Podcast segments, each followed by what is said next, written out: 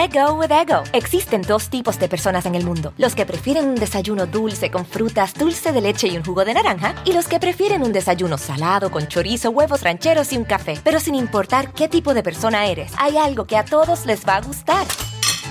Los crujientes y esponjosos Ego Waffles. Ya sea que te guste un desayuno salado, con huevos o salsa picante encima de tus waffles, o seas más dulcero y los prefieras con mantequilla y miel. Encuéntranos en el pasillo de desayunos congelados. Lego with Ego.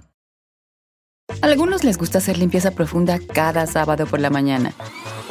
Yo prefiero hacer un poquito cada día y mantener las cosas frescas con Lysol. El limpiador desinfectante Brand New Day de Lysol limpia y elimina el 99.9% de virus y bacterias. Y puedes usarlo en superficies duras y no porosas de tu hogar con una fragancia que lleva a tus sentidos a un paraíso tropical. No solo limpies, limpia con Lysol. Pitaya.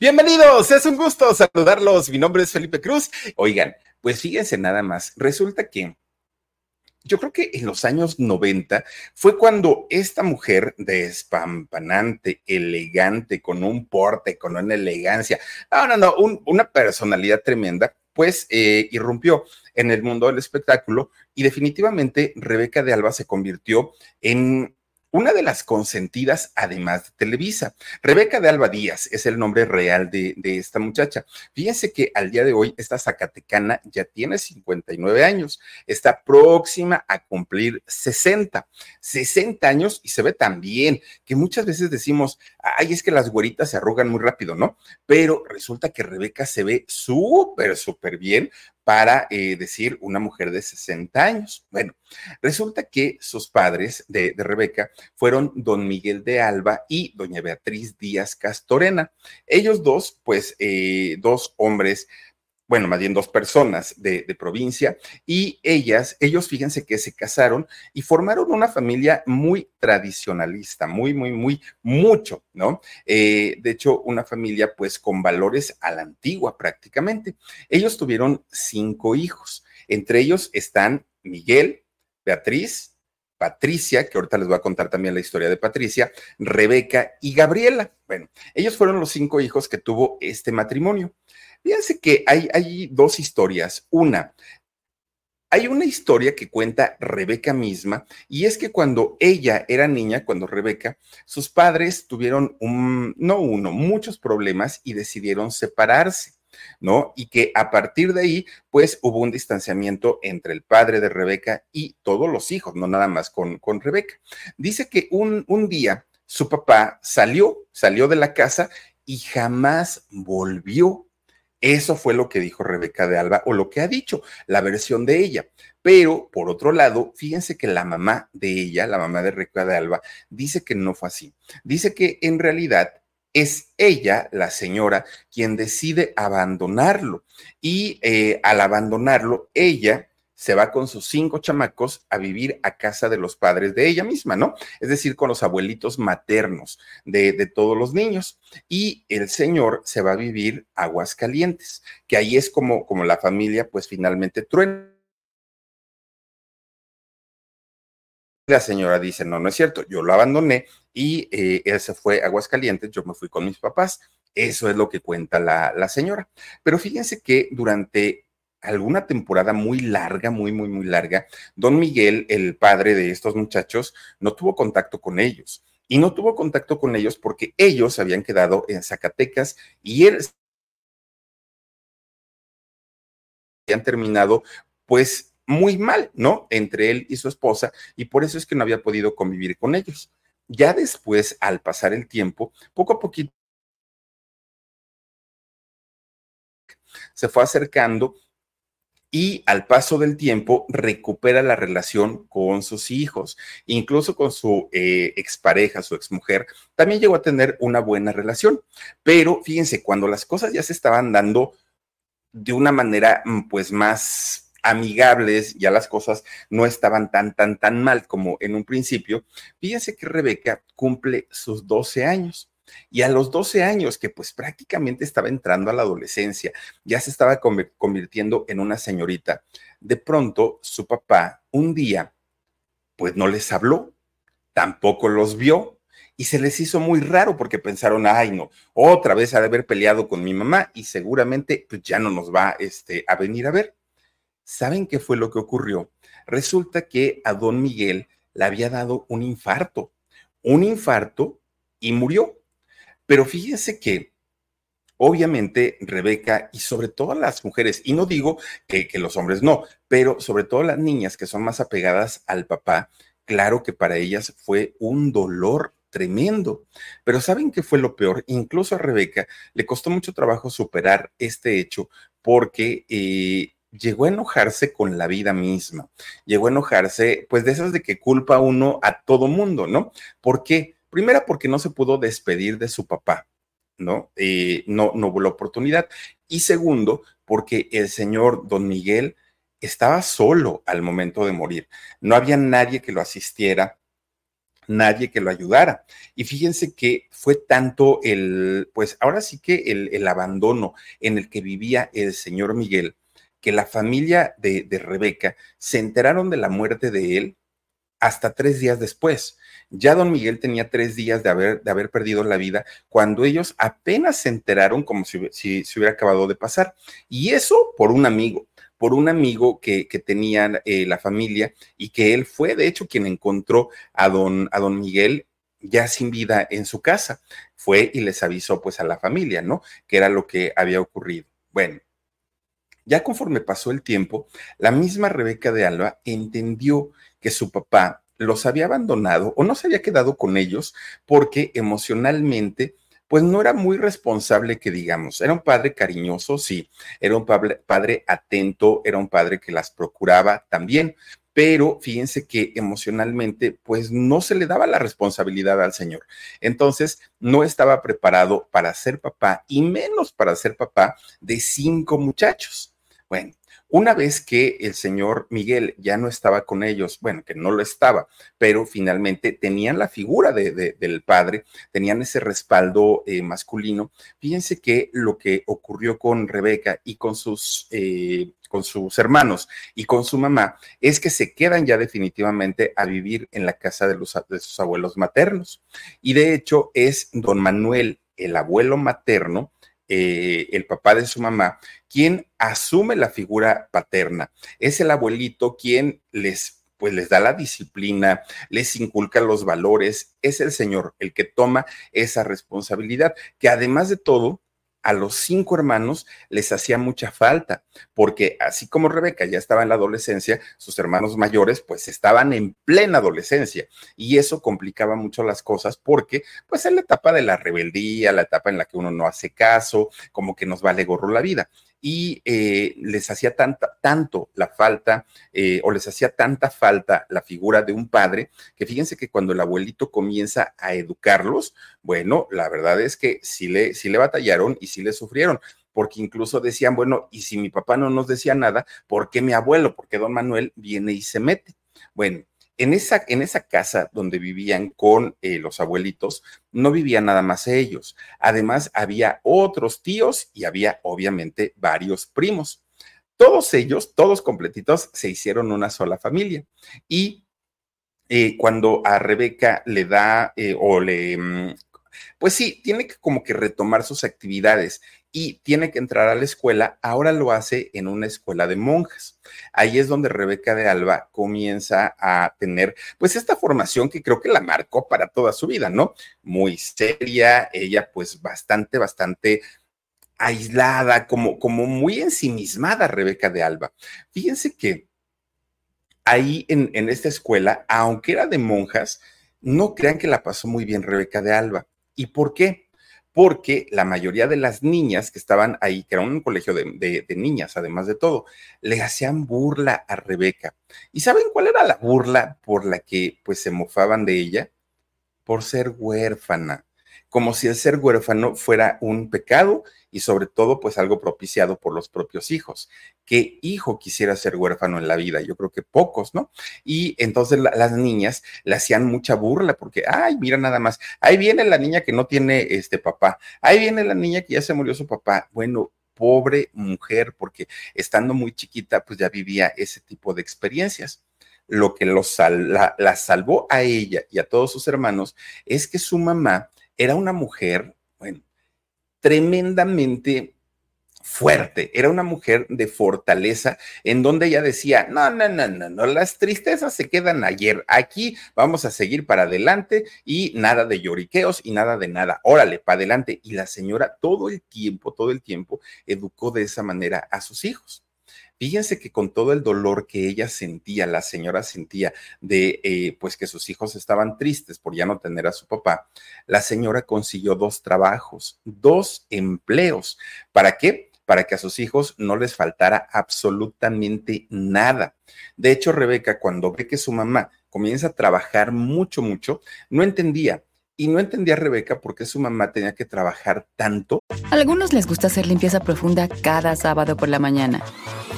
Yo prefiero hacer un poquito cada día y mantener las cosas frescas con Lysol. El limpiador de inodoros Brand New Day de Lysol limpia y desinfecta el inodoro y el cepillo, eliminando el 99.9% de virus y bacterias con una fragancia que lleva tus sentidos a un paraíso tropical. No solo limpies, limpia con Lysol. Si dinero se había, los abuelos tenían su buen dinerito. Los abuelos tenían posibilidades para darles lo mejor de lo mejor a los hijos, a los nietos y a quienes quisieran. El asunto era que la mamá de Rebeca de Alba sabía perfectamente que no eran una familia pequeña. De la noche a la mañana, los abuelos se tuvieron que responsabilizar de seis personas más, seis bocas más que alimentar. Y aunque a esa familia no les hacía falta el dinero, eh, la mamá de Rebeca se puso a trabajar en dos empleos a la vez para contribuir, para dar dinero y ayudar a la casa algo que no le estaban pidiendo, de hecho, sus papás. Bueno, pues resulta que cuando Rebeca ve que su mamá trabajaba, pues dijo, bueno, yo también puedo, ¿por qué no? Y fíjense que desde muy, muy, muy chiquita comienza Rebeca de Alba a trabajar prácticamente desde sus 12 años. Comienza a trabajar, aunque, ya les digo, no tenían ninguna, ninguna necesidad para hacerlo. Rebeca dijo, sí, pero yo no quiero ser una carga. Y fíjense que comienza a trabajar, hizo de todo, ¿eh? Rebeca de Alba. ¿Saben que su abuelo mismo le compraba cajitas de chicles para que Rebeca las vendiera en la escuela con sus compañeritas, ¿no? del colegio. E, eso lo hacía el abuelito para que la niña y sus otros nietos tuvieran como ese sentido de la responsabilidad y supieran lo que era ganarse el dinero. Bueno, conforme fue creciendo, Rebeca de Alba fue encontrando otros tipos de, trabajos. Fíjense que fue archivista en una oficina. Después, uno de sus tíos, que era dentista, la contrata como recepcionista, muy jovencita ella, ¿no? Y ahí se queda trabajando durante eh, algún tiempo. Bueno, Además de eso, Rebeca pues continuaba con sus estudios, continuaba con su, eh, con su preparación, que de hecho Rebeca, y ya se le veía, ¿no? Pues, pues desde chiquita lo abusadita que era. Fíjense que era tan buena alumna que ganó varias becas, varias becas para estudiar diferentes actividades. ¿Por qué? porque pues la niña se aplicaba bastante, bastante bien. Digamos que esa eh, estancia que tuvo allá en Zacatecas la vivió feliz porque trabajó no obligada, lo hizo porque quería, pero además le gustaba la escuela, pero además estaba feliz con sus abuelos, pero además admiraba a su mamá porque era una mujer muy trabajadora. En fin, ella bien, ¿no? Feliz allá en, Zacatecas pero algo con lo que hasta el día de hoy sigue teniendo Rebeca de Alba es que es una mujer muy inquieta, es una mujer con ganas de conocer cosas nuevas y experimentar cosas nuevas todos los días. Entonces, en una ocasión que la familia estaba toda reunida, imagínense, estaban los abuelos, los tíos, los primos, los hijos, los sobrinos, todos estaban en esa casa, ¿no? Viendo la televisión, que antes de verdad que así se acostumbraba. Llegaba la hora de las telenovelas o de los programas nocturnos y las familias enteras se reunían en casa para ver los programas. Les encantaba, ¿no? Y entonces, fíjense ustedes que Rebeca eh, pone la televisión y comienza siempre en domingo. Uy, sí, siempre en domingo, conducido por don Raúl Velasco, que Dios lo tenga en su gloria. Bueno, quién sabe, porque ese señor de verdad que se pasaba de listo. Pero resulta que estaba eh, don Raúl Velasco anunciando a los artistas, ¿no? Que, que iba a presentar y todo. De repente, Rebeca de Alba se queda viendo así fijamente a la televisión, así. se levanta y les dijo con una seguridad así, en ese programa que ustedes están viendo, un día yo voy a salir, dijo ella. Ay, sí, sí, Guadalupe, le dijeron, ¿no? Ay, perdón. Ay, ya me estaba ahogando, perdónenme. Oigan, pues resulta que eh, Rebeca de Alba, fíjense que les aseguró a su, a su familia que iban a, que iba ella a estar en algún momento en ese eh, programa. Obviamente toda la familia no le creyó, porque también se sabía lo que eh, pues implicaba estar en un programa de televisión y más con un personaje como Raúl Velasco que ya se sabía de todo, de todo, de todo lo, lo quisquilloso y sangrón que era el señor, porque en realidad sí lo era. Bueno, pues resulta que Rebeca dijo, yo sé que eso no me va a ser fácil, pero para eso voy a estudiar, dijo Rebeca de Alba, no voy a ser improvisada. ¿Y qué creen? Ahí en la escuela de monjas en donde ella estaba, le daban clases de inglés y de todas las materias. Pero además de eso, Rebeca de Alba se puso a estudiar inglés por fuera, porque ella quería perfeccionar y hablar perfectamente el idioma, porque se quería vivir a Estados Unidos para allá hacer su preparación y después regresar a México y encontrar la oportunidad de entrar a trabajar a Siempre en Domingo, que era lo que ella eh, vislumbró desde un principio, ¿no? Pero ella dijo, voy a llegar a la Ciudad de México preparada lo más que se pueda. Obviamente, cuando su mamá se entera de, las, eh, de la idea que Rebeca tenía, que era de, de irse a Estados Unidos a estudiar, pues su mamá dijo que no.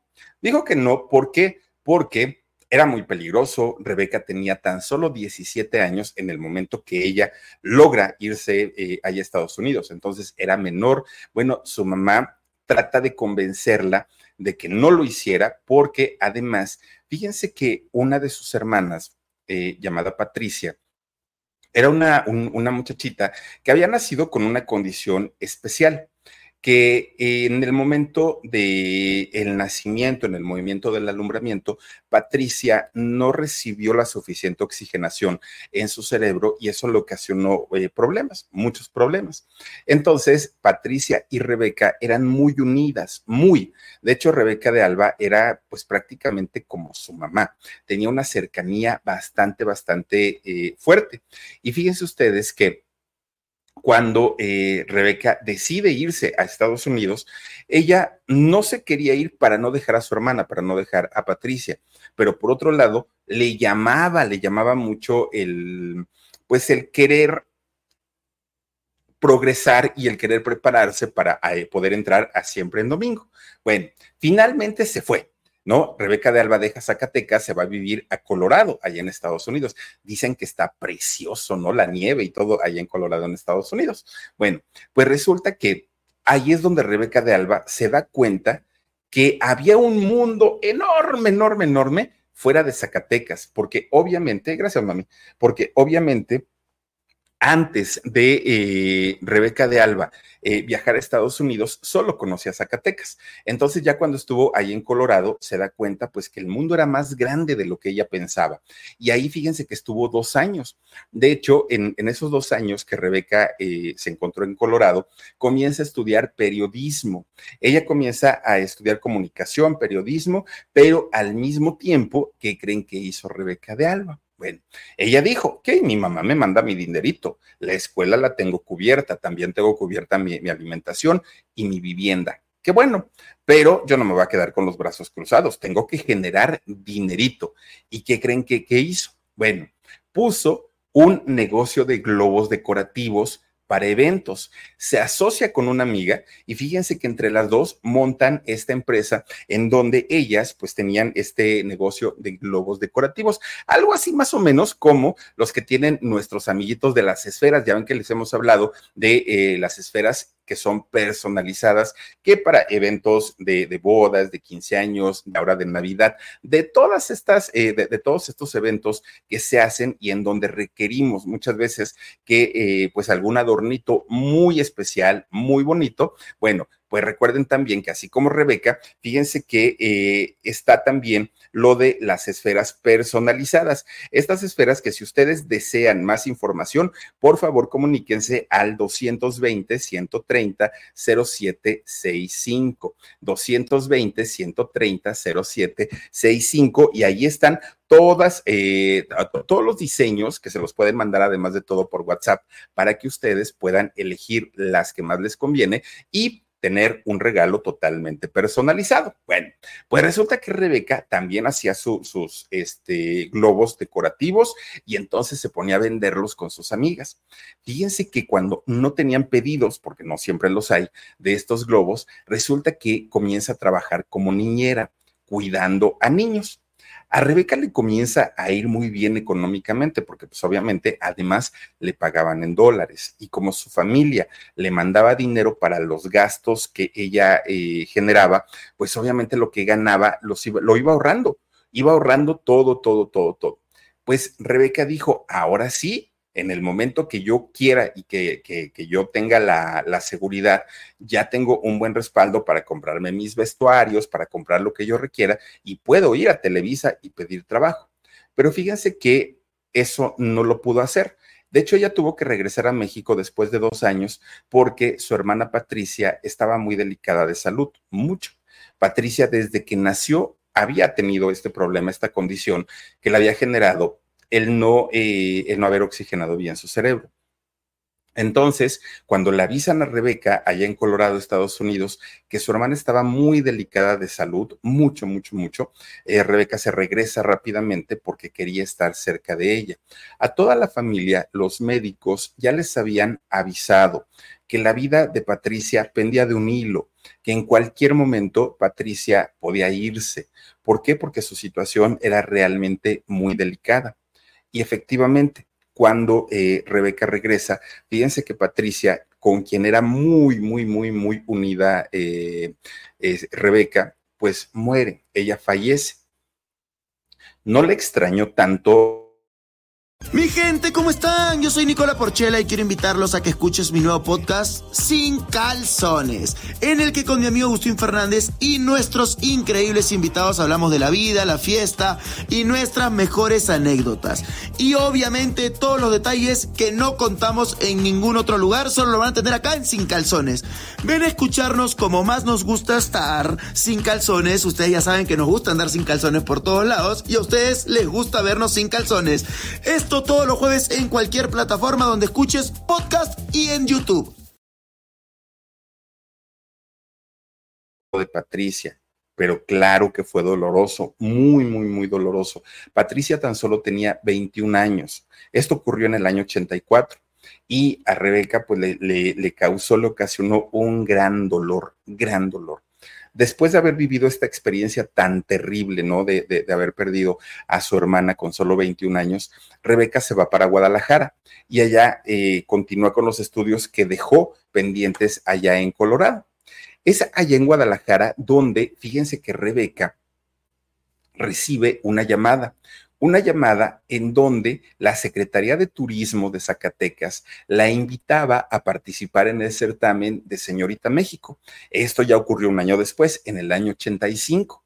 Es decir, Rebeca no fue a pedir una oportunidad, Rebeca no fue a audicionar, Rebeca no se fue a formar, no, directamente de la Secretaría de Turismo de Zacatecas le dijeron que si quería representar a su estado. Bueno, Rebeca dijo, mm, la verdad no creo. Es que eso de, los certámenes de belleza, decía Rebeca, se me hace como una exposición de ganado, donde nada más están enseñando las carnes y pues como que la, la verdad es que no. Y Rebeca les dice justamente que no, que muchas gracias, porque pues no le parecía pues algo correcto. Entonces Rebeca le dice a su abuelita, ay abuelita, ¿qué crees? Y le cuenta todo esto. La abuelita, pues ya se imaginará, ¿no? Chamaca de Dios, chamaca tonta, ¿cómo se te ocurre decir que no? Mira, es una buena oportunidad. Aparte, mira, tienes tus ojitos bien bonitos, eres güerita, estás bien bonita, jovencita, eres alta, tienes cuerpo. ¿Qué te hace falta? Nada, y eres muy inteligente. Aviéntate en una de esas y ganas. Pues la abuelita duro y dale, ¿no? Para que ella se eh, participara en este certamen. Fíjense que Rebeca nuevamente dijo, ok, pero si voy a entrar, no voy a entrar para hacer el ridículo. No, a lo mejor no gano por belleza, pero que no digan que soy tonta. Entonces, ¿qué creen que hizo? Se comienza a preparar aprendiéndose toda la historia del estado de Zacatecas, todo, todo, economía, política, este, todo, todo, negocios, gente, tradiciones, todo, absolutamente todo. Bueno, gracias a la belleza, a su inteligencia, porque también eso tuvo mucho que ver, Rebeca obtuvo el segundo lugar en este certamen. Bueno, lo siguiente que eh, ocurre en la vida de, Rebeca de Alba fue que Pasos, bueno, no Pasos, más bien Dorian Gray, esta marca de, pantimedias, tobimedias y, este, pues, ropa eh, de mujer, la invitan a participar en otro certamen. Y este certamen era Pasos a la Fama, Pasos Dorian Gray. Muy famoso el concurso, muy, muy, muy famoso, eh, por ahí de los años 80, muy famoso, que de hecho este certamen se hizo dentro de Siempre en Domingo. Algo que Rebeca ya había pues ahora sí que ya se había mentalizado, yo algún día voy a estar en ese programa, pues sí. Resulta que en ese programa de Siempre en Domingo se hace todo este certamen de Pasos a la Fama, Pasos Dorian Gray. Fíjense que eh, Rebeca, pues ganó la corona como las piernas más bonitas de todo México. Ese fue ahora sí que el trofeo, ¿no? Que le dieron a ella. Y obviamente esto hizo que todo México la vieran, todo México, porque estamos hablando de una época en la que pues el 99% de los mexicanos veíamos siempre en domingo. Claro que había gente que no le gustaba, que no lo veía, que le daba lo mismo siempre en domingo, pero les puedo asegurar que el 99% ahí estábamos pegados viendo siempre en domingo y a todos los grupos y obviamente pues eh, todo el mundo quedamos fascinados cuando vimos a esta muchacha tan simpática, tan bonita y con ese carisma y con esa soltura, además que ya, ya eh, mostraba desde entonces a una Rebeca de Alba muy jovencita muy, muy, muy jovencita. Obviamente, esto hizo cuando ella sale del de, de certamen Dorian Gray, que además gana el de las piernas más bonitas, y Dorian Gray, que vendía medias y pantimedias, bueno, pues le dan un contratazo a Rebeca de Alba. ¿Para qué? Para convertirla en su imagen. Rebeca de Alba durante muchos años anunció las pantimedias Dorian Gray, pero además también era llamada en diferentes programas de televisión para entrevistarla, para preguntarle sobre su vida, para preguntarle muchas cosas, ¿no? Y además anunció otro tipo de, marcas. Fíjense que, eh, pues en esa época Rebeca de Alba tuvo un gran momento porque anunciaba prácticamente todo, todo, todo, todo.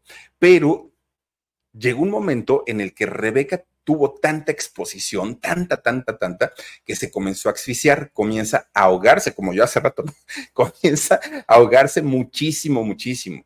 Entonces ella dijo, ay no, esto no es lo mío. ¿Cómo que no? Es que es cámaras y micrófonos y entrevistas y dijo ella, no, yo me salgo de todo eso y entonces un día solicita una entrevista para hablar con los ejecutivos de Dorian Gray. Entonces habla con ellos y les dice eso. No estoy a gusto, no me siento contenta. La verdad es que pues ya, ya, ya como que este asunto de, de, de las medias y de los comerciales ya me hartó. Entonces dijo, renuncio. Bueno, Todavía los ejecutivos le dijeron, chamaca, piénsalo bien, porque una oportunidad como estas no se le da a todo el mundo, tú ya la tienes. Entonces, pues lo, mejor que puedes hacer es aprovecharla. Pero ella dijo, no, muchas gracias. Se dio la vuelta. Fíjense que justamente cuando Rebeca da la vuelta, entra una llamada y era Raúl Velasco que estaba llamando porque él sabía que Rebeca se iba a reunir con los de la, marca de, de, Dorian Gray. Entonces, habla con ella y le dice que la quería a ella para que condujera siempre en domingo junto a él. Obviamente, Rebeca de Alba se quedó sorprendida porque dijo, a ver, señor, yo no soy conductora, yo no, o sea, nunca he hecho algo así, como por qué yo tendría que estar conduciendo con usted, ¿no? El, el programa. Fíjense que eh, aquí hubo varios factores. Sí, efectivamente, Rebeca no tenía ni la preparación, pero tampoco le habían hecho siquiera pruebas, nada, nada. Así nada más de la noche a la mañana, Raúl Velasco le dijo, vente para acá. Rebeca de Alba sí es una mujer preparada, indiscutiblemente, habla idiomas, eh, sabe de, de cultura general. El asunto era que más que eso, a Raúl Velasco le convenció su imagen. La imagen de una mujer rubia, alta, delgada, con eh, personalidad, vestía bien, elegante.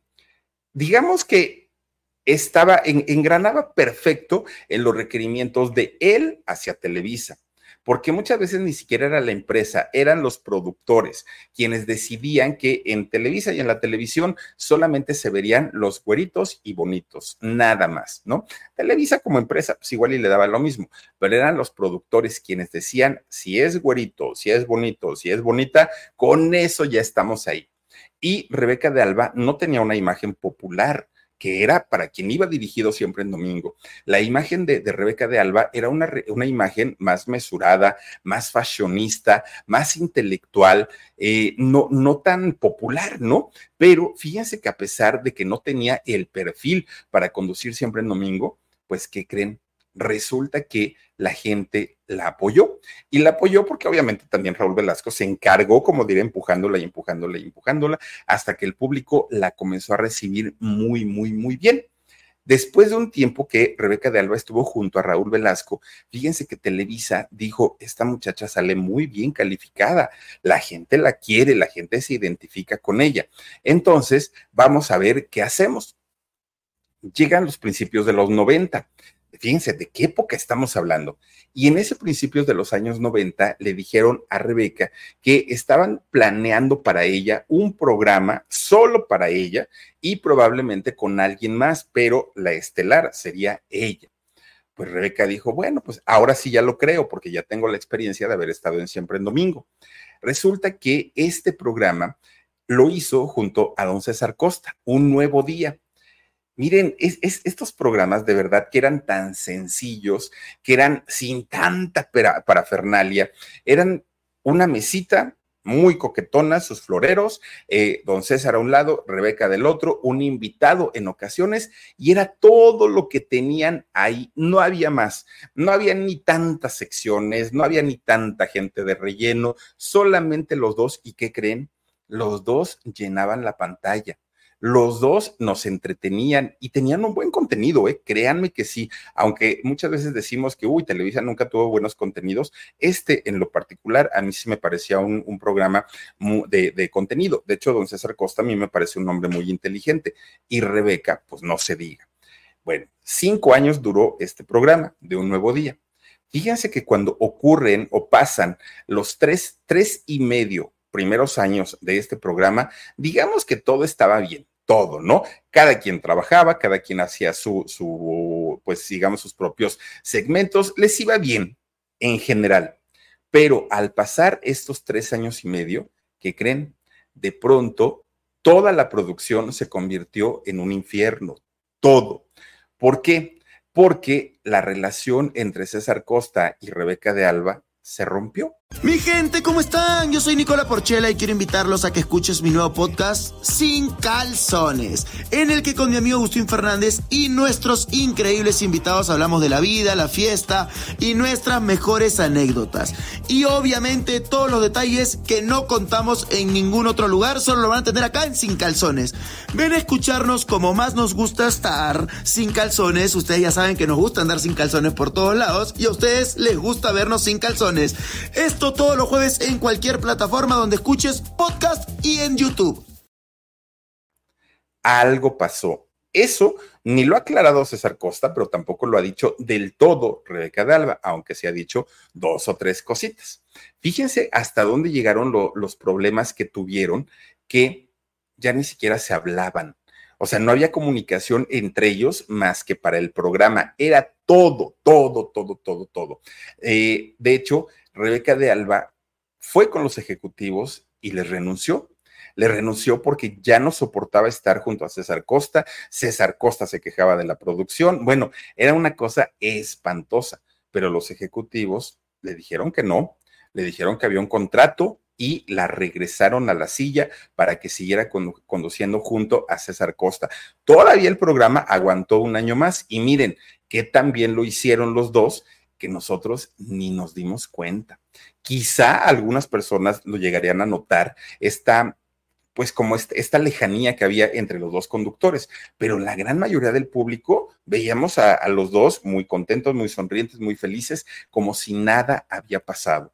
Lo más, lo más, lo más, lo más que ha dicho Rebeca de Alba en este sentido de, de don César Costa es que, fíjense, fíjense cómo lo dijo y lo que dijo. Ella decía que sin importar qué tan famoso eh, fuera un personaje, debería siempre ser humilde, porque a la vuelta de la vida ese mismo personaje se puede encontrar a quienes humilló y en ese momento, a lo mejor a quien había humillado ya era más famoso que el mismo humillador. Esto seguramente lo diría por don César Costa, pero hasta el día de hoy no ha aclarado por qué lo dijo. Pues, ¿qué le haría don César Costa, no? Ahora, también hay que decir otra cosa. Rebeca de Alba, desde que inició su carrera en los certámenes de belleza y después en Siempre en Domingo, Uy, bueno, ha tenido la fama de diva, ha tenido la fama de chocante, de insoportable, de que no la aguanta nadie. O sea, también eso es una realidad, pero ahora sí que la versión de que toda la culpa fue de don César Costa, esa versión es de Rebeca habría que conocer la versión de don César Costa y había que conocer también la de la misma producción, porque hasta este momento solo se conoce la, eh, pues la versión de Rebeca, quien dice que no estuvo a gusto, que fue un tormento, que fue un infierno y que no quisiera volver a vivir una experiencia como esa. Pero además, fíjense que también Rebeca de Alba se quejó de la producción, dijo que su producción carecía de ética y que incluso llegó a haber malos manejos, malos manejos en esta producción.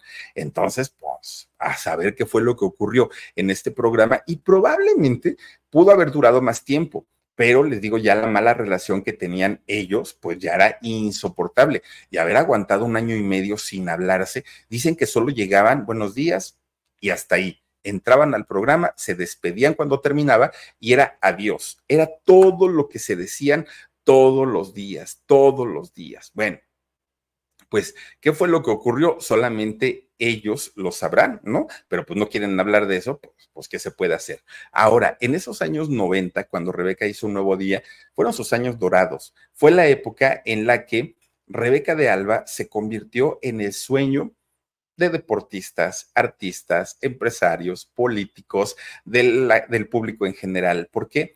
porque Rebeca proyectaba esa imagen elegante de una mujer sonriente, de una mujer bella, de una mujer hermosa. Y bueno, Rebeca, de hecho, eh, ella mencionó que antes, antes de eh, haber entrado ella a trabajar a Televisa, había tenido varios novios. Eso lo comentó, que incluso había ya recibido dos propuestas de matrimonio. Una de ellas la recibió cuando ella tenía 16 años y la rechazó. Y la otra la tuvo cuando ella ya estaba en la universidad. ¿no? Eh, estudiando comunicación y periodismo. Pero ella decía pues que también la había eh, pues, rechazado. ¿Por qué? Porque pues su prioridad era la escuela y posteriormente el trabajo. Ahora, fíjense que si algo que a ella le incomodaba mucho es que muchas veces bajo pues con el pretexto de decir, ah, es que eh, pues pues le quiero, la quiero invitar a salir o le quiero regalar algo o, la, le, le, quiero proponer cosas, pues que en realidad ya todo eso se tornaba en acosos. Eso dice que sí le incomodaba muchísimo, muchísimo. Pero que cuando ella, porque esto fue antes de entrar a, Televisa, ¿no? Pero dice ella que después de que, de que su fama creció desde Pasos a la Fama en Siempre en Domingo en adelante, bueno, los acosos se incrementaron. Y Rebeca, a manera de broma, ella, ella siempre decía, oigan, es que entré eh, a Pasos a la Fama, no entré a Pasos a la Cama, porque todo el mundo, o sea, pues le, hacía propuestas bastante, bastante subiditas de tono y ella consideraba que eran una falta de respeto, así lo consideraba ella, ¿no? Fíjense que eh, en muchas ocasiones incluso decía que no eran ni siquiera los implicados quienes la abordaban, sino como eran personas importantes, le mandaban a decir a través de otra persona, oye, que el patrón te quiere ver entalado, oye, que el patrón te invita a comer, oye, no, pues decía ella, pues así como, o sea, la verdad es que no. Pero además de eso, dice ella que con los novios que llegó a tener, hubo quienes los mismos suegros, los papás de los novios, pues también le hicieron propuestas y muy directas, mucho, muy directas, sin importar pues que ella prácticamente pues era la nuera. Imagínense nada más. Y eso, decía Rebeca, que le entristecía, ay Dios mío, ya tiré el agua, perdón. Espérenme tantito porque ya hice aquí un regazón. Oigan, pues resulta que eh, Rebeca de Alba se, se molestaba mucho porque decía que la gente, o sobre todo los señores, se fijaban mucho en ella, pero solo por su físico, solo porque se veía muy bien, pero que nadie de ellos siquiera le preguntaba qué preparación tenía, qué, qué forma de pensar tenía, cómo era ella en su interior. Eso no les importaba. Y por eso es que Rebeca decía, no quiero, no quiero, y más le hicieron fama de sangroncita, ¿no? Porque a muchos de estos personajes ya ni siquiera les contestaba una llamada o ya ni siquiera les daba una respuesta. Y por eso es que mucha gente pues sí decía, ah, qué payasa. Pero bueno, ahora, de los primeros, primeros romances que llegó a tener ya en el mundo del espectáculo, en el mundo del entretenimiento, yo creo que el primerito ha de haber sido pues con Luis Miguel. Y es que, que, no es tan raro, ¿eh? porque Luis Miguel ya sabemos que pues pasó prácticamente por todo Televisa, por todo. Lo que sí le molestó a Rebeca es que decían que ella había sido la tercera en discordia cuando Luis Miguel se separó de Mariana Yazbek. Eso sí, y dice Rebeca que no, porque hasta el día de hoy ella y Mariana Yazbek siguen siendo muy, muy, muy amigas, que incluso Rebeca sabía perfectamente la importancia de Luis Miguel en la vida de Mariana Yazbek y que nunca le hubiera eh, hecho eso, que nunca hubiera traicionado a su amiga. Bueno, y que siguen siendo amigas hasta el día de hoy. El segundo romance de importancia de, famosos de Rebeca de Alba se dio con Leonardo de Lozán. Fíjense, este muchacho que, eh, bueno, hoy es conductor más que cantante, ¿no? Pero él fue el vocalista de Fobia, de este grupo del rock de los ochentas, ¿no? Cantaba el microbito, eh, Leonardo de Lozán. Bueno, resulta que un día no se sabía eh, de, de, este romance de Leonardo de Lozán y de Rebeca de Alba, pero resulta que un día eh, invitan en el programa que tenía Rebeca con César Costa, invitan a Fobia porque tenían que ir a presentar un nuevo disco. Entonces, durante la entrevista, Rebeca profesional, ¿eh? nunca estuvo ahí como insinuando, nada, nada, nada. Ella como entrevistando a cualquier otra persona. Entonces, de repente, don César Costa, pues le pregunta directito, ¿no? A, Leonardo de Lozán, oiga, porque le habla de usted a todo mundo, don César Costa. Oiga, cuéntenos, don, don este Leonardo de Lozán, ¿usted tiene novia? ¿Y qué creen? Inmediatamente Rebeca de Alba voltea se queda viendo a la cámara muy fija y dice, sí, soy yo, marcando su territorio, ¿no? Rebeca de Alba. Mi gente, ¿cómo están? Yo soy Nicola Porchela y quiero invitarlos a que escuches mi nuevo podcast Sin Calzones, en el que con mi amigo Agustín Fernández y nuestros increíbles invitados hablamos de la vida, la fiesta y nuestras mejores anécdotas. Y obviamente todos los detalles que no contamos en ningún otro lugar, solo lo van a tener acá en Sin Calzones. Ven a escucharnos como más nos gusta estar sin calzones. Ustedes ya saben que nos gusta andar sin calzones por todos lados y a ustedes les gusta vernos sin calzones.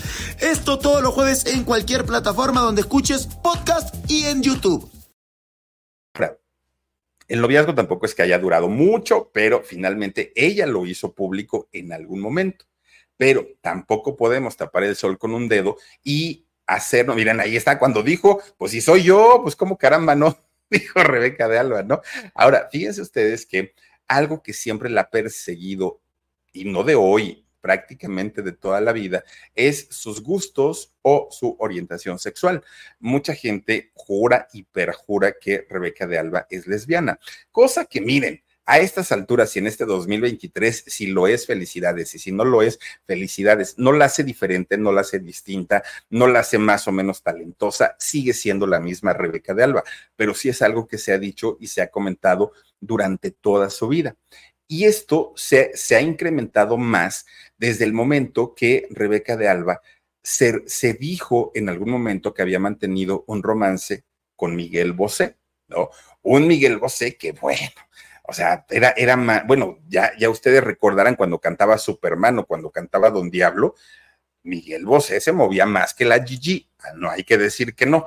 Entonces, eh, cuando se hablaba de, de, este romance, mucha gente le decía, Rebeca, te estás quemando. Rebeca, una cosa es que sea tu amigo y otra cosa es que le quieras tapar su, su, vida, ¿no? Y, que quieras tapar el sol con un dedo.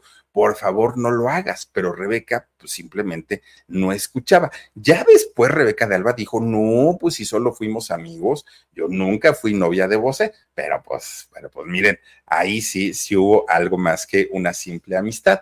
Ahora, ya cuando eh, eran, pues, ¿qué serían? Como principios de los años 90, Rebeca de Alba ya sabía de la existencia de un cantante muy guapetón, siete años menor que ella, ¿eh? siete años menor que ella, y que era Ricky Martin. Resulta que Ricky Martin para aquel momento pues estaba dejando recién menudo, ¿no? El grupo del que salió. Pero resulta que cuando Ricky Martin ya se queda sin el grupo, que además no es que los, eh, los integrantes eh, hubieran querido salir del grupo. No, ellos estaban muy contentos allí en menudo. El asunto es que Edgardo Díaz tenía como requisito que los muchachos, una vez que cumplían, creo que 16 años, eh, creo que 16 años, eh, los sacaba. No era de si querían o no querían. El integrante salía y así salieron todos. Bueno, pues Ricky Martín ya cuando se queda sin grupo, se queda pues pensando, ¿y ahora qué voy a hacer? Si realmente quiero hacer una carrera importante en el mundo de la música, tengo que vivir en México. No me queda de otra, porque México es la plataforma mundial de México para el mundo. Hoy ya no, hoy en cualquier país se puede eh, llegar a ser famoso de, de manera mundial, pero antes, de verdad, si no era México, no era en ningún otro lado, porque México, su cercanía con Centro y Sudamérica y con Estados Unidos, pues lo convierte en un punto estratégico para los negocios y la música no se escapa a esos negocios. Entonces dijo, pues si quiero ser famoso, pues me tengo que, que venir a vivir a México. Y fíjense que cuando él se muda a vivir a la Ciudad de México, llega pues obviamente sin conocer a mucha gente, llega sin trabajo, llega sin dinero aparte de todo, porque pues tampoco en estos grupos es que les haya ido tan bien, si al grupo, si a Edgardo, si a la disquera, pero no a los integrantes. Bueno. Pues resulta que en 1994 inician un romance Rebeca de Alba y Ricky Martin aunque en el momento que inician este romance, ya había muchos rumores acerca de eh, la homosexualidad de Ricky Martin. No era algo nuevo, no era algo, bueno, no, no, Pablito Ruiz dice que se andaba besuqueando con él. Ya era algo que, que era como un secreto a voces en aquel momento. Y cuando la gente, cuando el público se entera que Rebeca de Alba había, bueno, era novia ahora de Ricky Martin, bueno, pues peor tantito, porque decían, ya te pasó con Miguel Bosé, ¿no? Y ahora Miguel Bosé, bueno, pues ya se deschongó totalmente, qué bueno. Pero en ese momento a Rebeca nuevamente le dijeron, no lo hagas, no te conviertas en su tapadera. Mira, es mejor que le ofrezcas una amistad sincera a que, eh, pues al ratito, pues vayan a descubrir cosas y tú quedes mal. Pero Rebeca, pues siguió y siguió y siguió y siguió.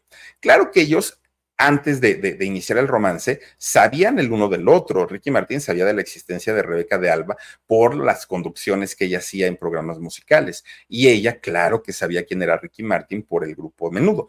Entonces, pues había cierto, cierto conecte. Pero fíjense que fue en un programa de Siempre en Domingo, en donde se vieron ya por primera vez, y ahí es donde dicen que surgió el flechazo, y ahí es donde pues comienzan ya esta relación. Bueno, en ese momento, Rebeca era la famosa. Ricky Martin, sí, pero en el grupo como, como él como persona, todavía no. Pero fíjense que cuando Rebeca comienza a tener interacción con Ricky Martin, lo apoyó muchísimo, muchísimo, muchísimo. De hecho, eh, cuando Ricky Martin se iba a su, pues es que no era un departamento, era un cuarto que, que rentaba allí en la colonia Condesa, Rebeca de Alba lo llevaba. Ella le daba ride porque él no tenía, no tenía coche aún. Y fíjense que cuando Ricky Martin entra a la telenovela esta de Alcanzar una estrella 2, Rebeca de Alba le daba consejos, le presentaba gente, como que trataba de integrarlo al mundo de ella para que fuera más respetado Ricky Martin. Incluso cuando ya empezó a ganar eh, su dinerito Ricky Martin y pudo rentar un departamento ahí mismo en la colonia Condesa, fíjense que ella fue su aval de, de Ricky Martin. Ella fue quien puso la firma como eh, en garantía, ¿no? Para que le pudieran rentar este departamento a Ricky Martin. Entonces, ella siempre estuvo al pendiente de él, pero mucha gente decía, a ver, pues si son amigos, digan que son amigos, pero no quieran tapar el sol con un dedo diciendo que son novios. Pero ellos juran, bueno, jura, Rebeca de Alba hasta el día de hoy jura que ese amor fue real. Ella dice que sí. Y miren, después de conocer la historia de Ricky Martin con eh, María Isabel, la mujer con quien tuvo eh, un hijo, pues tampoco es que suene tan, tan, tan descabellado. La historia de amor entre Rebeca de Alba y Ricky Martin inició en 1994 y terminó en el año 2004. Fueron casi 10 años los que em, estuvieron juntos y a Rebeca de Alba le tocó atestiguar el crecimiento como artista de Ricky Martin. De hecho, fíjense que a ella le tocó acompañarlo a toda la gira de este disco que sacó, que lo hizo muy famoso, el de Living la Vida Loca a Rebeca de Alba le tocó verlo desde no tener ni siquiera su, su, auto hasta el momento de convertirse prácticamente en una figura internacional.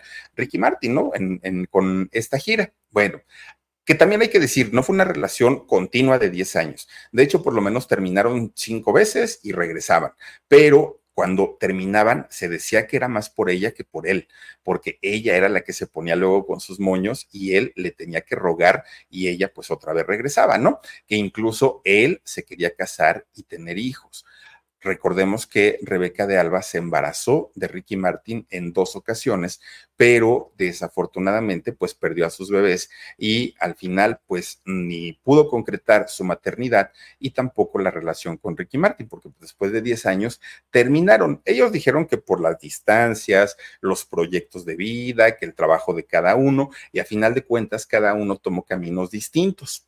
Pero fíjense que cuando Ricky Martin sale en el año 2010 para hablar públicamente sobre su orientación sexual, nuevamente pues salió a relucir el nombre de Rebeca de Alba, en donde ella pues queda como la tapadera, queda como mentirosa por haber mantenido o tratado de, engañar al público diciendo que había tenido una relación sentimental con Ricky Martin cuando él abiertamente se había eh, aceptado como gay.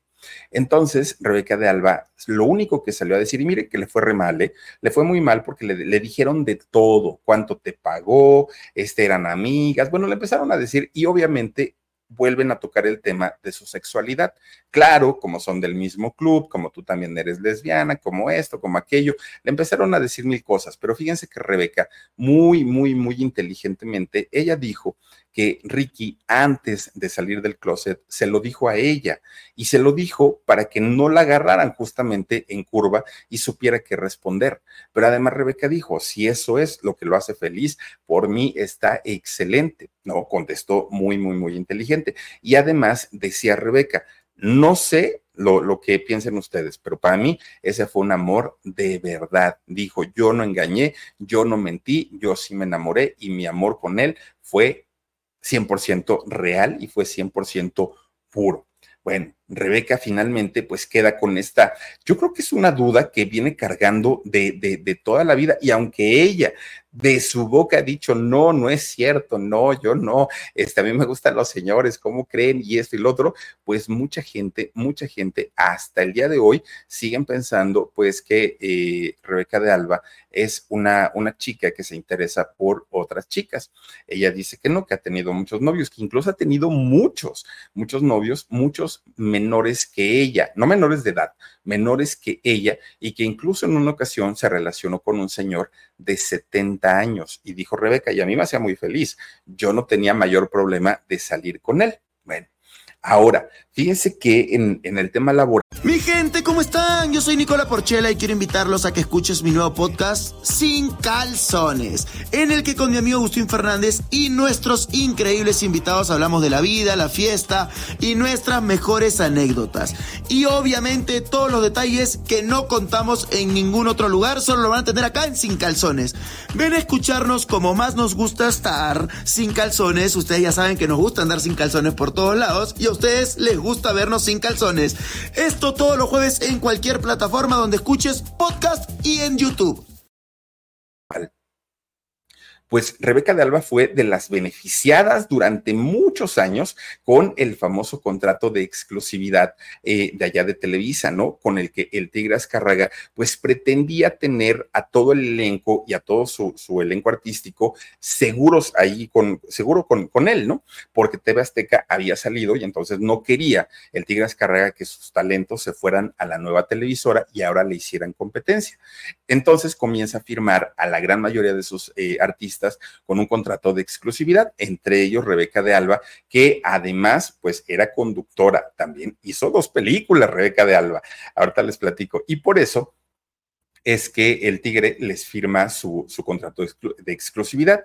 Cuando el Tigre muere y asume la presidencia Emilio Azcárraga Gallán, que de hecho, eh, cuando, la, la asumió, si no estoy mal, en el 98, es que eh, asume su, su la presidencia de Televisa, pues resulta que entra en crisis la empresa. ¿Por qué? Porque ya no estaba el gran tigre, porque los acreedores quisieron su dinero de inmediato. Bueno, fue una cosa muy fuerte para, para Televisa. Y entonces lo que tiene que hacer Emilio Azcárraga es comenzar a recortar estas exclusividades, entre ellas la de Rebeca de Alba, que por cierto, cuando a Rebeca le quitan su exclusividad, ella estaba cubriendo parte del Mundial de Francia 98, el Mundial de Fútbol. Entonces, estando en Francia, a Rebeca le dijeron, oye, pues ya ni te preocupes en regresar, ¿eh? porque pues ya no tienes exclusividad. Y entonces ella eh, tenía una amiga que vivía en Francia en ese momento. Y la amiga le dijo, pues quédate aquí, ¿para qué te regresas? ¿Para qué te vas? Ya ni te, te, van a, dar contrato. Entonces Rebeca dijo, bueno, pues entrego todo lo del mundial, me quedo a vivir aquí en Francia eh, un tiempo y ya luego veo qué es lo que sigue. Por eso es que se desapareció. Después de un tiempo le llama Miguel Bosé y le dice, oye, pues ya me enteré que ya te quedaste sin trabajo, ¿por qué no te vienes para acá, para Madrid? Y eh, pues yo te ofrezco mi casa o lo que tú quieras, eh, rentamos algo para que tú puedas vivir muy a gusto, en lo que pues aclaras tu mente y decides qué vas a hacer con tu vida. Y Rebeca dijo, bueno, pues está bien de París se va para Madrid y allá se queda un tiempo. De hecho, fíjense que allá en, en Madrid Rebeca intenta eh, pues colocarse en algunas televisoras, comienza a buscar trabajo. El problema era que pues no había para ella, ¿no? O sea, en las televisoras le decían es que no, no hay algo con tu perfil que necesitemos en este momento. Entonces, de pronto, pues ya alguna que otra eh, compañía la comienza a contratar como pago por evento, ¿no? Tú trabaja, me llame esto, yo te pago, pero no tienes un contrato. Y así lo empezó a hacer. En una de esas hizo una entrevista a doña Chabela Vargas, que en paz descanse. En esa entrevista, Rebeca, como buena entrevistadora, pues comienza a platicar con ella muy a gusto, muy sabroso con doña Chabela Vargas, y resulta que esa entrevista hizo que Rebeca estuviera en la mira de muchos productores y directores allá en Madrid. Y entonces sí le dieron sus dos programas, por lo menos de televisión, tuvo allá en Madrid. Una carta para ti fue un uno de los programas que tuvo Rebeca de Alba y otro que no, fíjense que ese programa, no, no me acuerdo, pero era, algo así como Renagüe, Renagüe, eh, no sé, pero era algo de Renagüe Latinoamérica. Era este programa en el que salía eh, Rebeca de Alba y se queda allá en Madrid a vivir pues prácticamente un tiempo. Después ella regresa a México y eh, pues continúa con el modelaje. Ella siguió siendo imagen de muchas marcas y muy prestigiosas, ¿no? Eh, Bulgari, entre ellas, ¿no? las marcas que, por cierto, Rebeca de Alba se convierte en la primer mujer latinoamericana en ser la imagen de Bulgari, algo pues que obviamente tiene, tiene su, pues su mérito. También ha sido imagen de Avon y de muchas otras marcas, sobre todo relacionadas a la moda, a el calzado y a los cosméticos. Es prácticamente a lo que se dedica ella. Y como les había dicho, también ha incursionado en el cine. Ha hecho dos películas. Una se llama Sexo y otros secretos y la otra es la de las niñas bien, las películas en las que ha salido Rebeca de Alba, por lo cual, pues podemos decir que también es actriz, ¿no? Ahora fíjense que la vida de Rebeca de Alba dio un giro totalmente porque está más enfocada en la filantropía. Rebeca de Alba es una mujer que está muy preocupada por algunos aspectos, entre ellos dos que le preocupan mucho.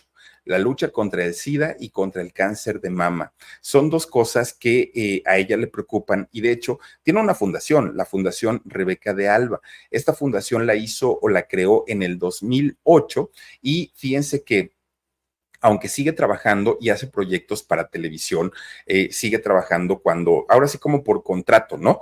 Pero le da más importancia a todo lo que tiene que ver con las donaciones, con los apoyos, con la filantropía. Y cuando le llegan a dar algún eh, trabajo para alguna televisora, pues ya es como más quisquillosa para aceptar o no alguna propuesta de trabajo. Dice, si me siento cómoda, no tengo ningún problema. De lo último que ha hecho, pues hizo el este Masterchef, ¿no? El, el Celebrity que lo hizo por ahí del 2021, si no estoy mal. Y aunque fíjense, la, la, revista Caras, que eso ya se me había olvidado, la revista Caras, que es una revista de sociales y pues eh, abordan diferentes temas, pero prácticamente pues es como, como de sociedad, ¿no? Esta revista. Resulta que publica un artículo en donde aseguraron que Rebeca de Alba se había casado. Y no solo que se había casado, sino además que se había casado con un músico, pero de estos músicos prominentes que había estudiado en no sé qué, el conservatorio de no sé cuál, y bueno, cantidad y cantidad de estudios que tiene este señor llamado Michael Bednarski. Resulta que, pues ya dijeron, ahí está la boda, ya ella es una mujer felizmente casada, pues ¿qué creen? Resulta que no. Resulta que Rebeca de Alba no se casó, sigue soltera y ella dice, pues que está felizmente solterita, que si bien intentó ser mamá, por alguna razón no se pudo, que tampoco le amarga el, el hecho de, le amarga la existencia el hecho de no haber tenido hijos.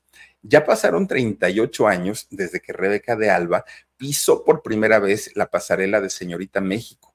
38 años. Fíjense que 38 eh, años en donde ha eh, sido conductora, donde ha sido presentadora, donde ha sido actriz, donde ha sido modelo y bueno, una, una mujer que además de todo, sí, carga con dos, pues con dos pesos en su vida, ¿no? Uno de ellos es el de lo chocosita que es, de diva que es, de, de sangroncita que es, aunque ella dice que en realidad es una mujer seria y que a diferencia de algunas otras chicas que sí son muy risueñas, ella no, y que no tiene por qué serlo, y que eso lo confunden con ser payasita pero la otra cosa con la que carga es acerca de su eh, lesbianismo, cosa que si lo es o no lo es, miren, ya que sea lo que sea, eso ni nos incumbe ni mucho menos. Una mujer que ha sido actriz, eh, filántropa, eh, conductora y que bueno, pues miren, yo no sé, no he visto esas películas, la verdad es que no, yo no sé si actúa bien o actúa mal, no lo sé, pero pues por lo menos ya la contrataron, ya lo hizo y pues ahí está parte de la vida de doña Rebeca de Alba, casi 60 años, oigan qué bien luce Rebeca de Alba para la edad que tiene, se ve súper, súper, súper bien y pues ahí está parte de la vida de esta mujer, modelo y muy guapa, muy elegante, Rebeca de Alba, indiscutiblemente. Pero bueno, pues hasta aquí con la historia de hoy y ahora sí, Omarcito, vámonos con los mensajes para Luz María Bizarro. Muchísimas gracias, Luz María, por conectarte con nosotros. Gracias también a Ana Rosa Castro Ramos. Dejen su poderoso like. Muchas gracias, Ana Rosa. Ojalá que sí puedan regalarnos un like. Laura García dice: Hola, siempre veo los grabados, pero ahora es mi primera vez aquí en vivo. Saluditos desde Illinois. Muchísimas gracias, Laurita. Te mando un besote, Marta Eva Vallejo. Según se lo contó ella misma, Rebeca, según se lo contó ella misma, Rebeca. Lo de Ricky Martín, sí, dice Rebeca que se lo, se lo contó justamente para que no la agarraran en curva, lo cual está muy bien, ¿no? Mirta Díaz dice, muy buena narración sobre la actriz Rebeca de Alba. Gracias, Mirta, te mando un beso enorme. Julieta Dávila dice, bonita noche, Philip, gracias y saluditos a ti, Julietita, te mando un beso. Muchas gracias a Verónica González, te amo, Philip, desde Ixtapas y Guatanejo. Muchas gracias. Ay, qué rico estar en Ixtapa, oigan, qué delicia. Carlotita Hernández Figueroa dice, te mando un súper abrazo. Gracias, Carlotita, muchísimas gracias por habernos acompañado.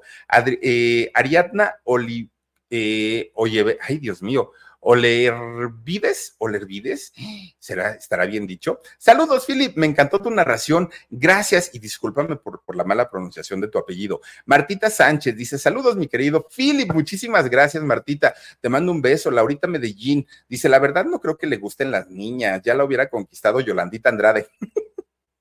Oigan, harían bonita pareja, ¿eh? La verdad es que sí, harían bonita, bonita pareja. Dice también por acá, a ver, a ver, Martita Sánchez, muchas gracias. Y por último tenemos otro Marcito, Josefina García Mujica. Te llamas como mi tía. Saluditos, Philip. Siempre se me va muy rápido el relato tan extraordinario. Gracias, Josefina. Te mando un beso y los quiero invitar porque el día de mañana, oigan, tenemos otra historia. Híjole, de verdad es que, la historia de mañana. ¿Cómo puede una persona con talento, un muchacho joven, guapo, talentoso, hijo de un famosísimo cantante, y siendo tan joven, echar a perder su vida de una manera tan, tan, tan terrible. Mañana les cuento esa historia, pero de verdad, ojalá no se la puedan perder. Mañana 9.30 de la noche. Por lo pronto ya nos vamos porque nos vamos al alarido con las historias de medianoche en un ratitito. Cuídense mucho, pásenla bonito. Soy Felipe Cruz el Philip. Gracias, Omarcito Benumea. Gracias, Dani, por su apoyo. Gracias a Miguelito eh, Ochoa también. Y sobre todo, gracias a ustedes que nos hacen el favor de acompañarnos como cada noche. Nos vemos en un ratito. Adiós.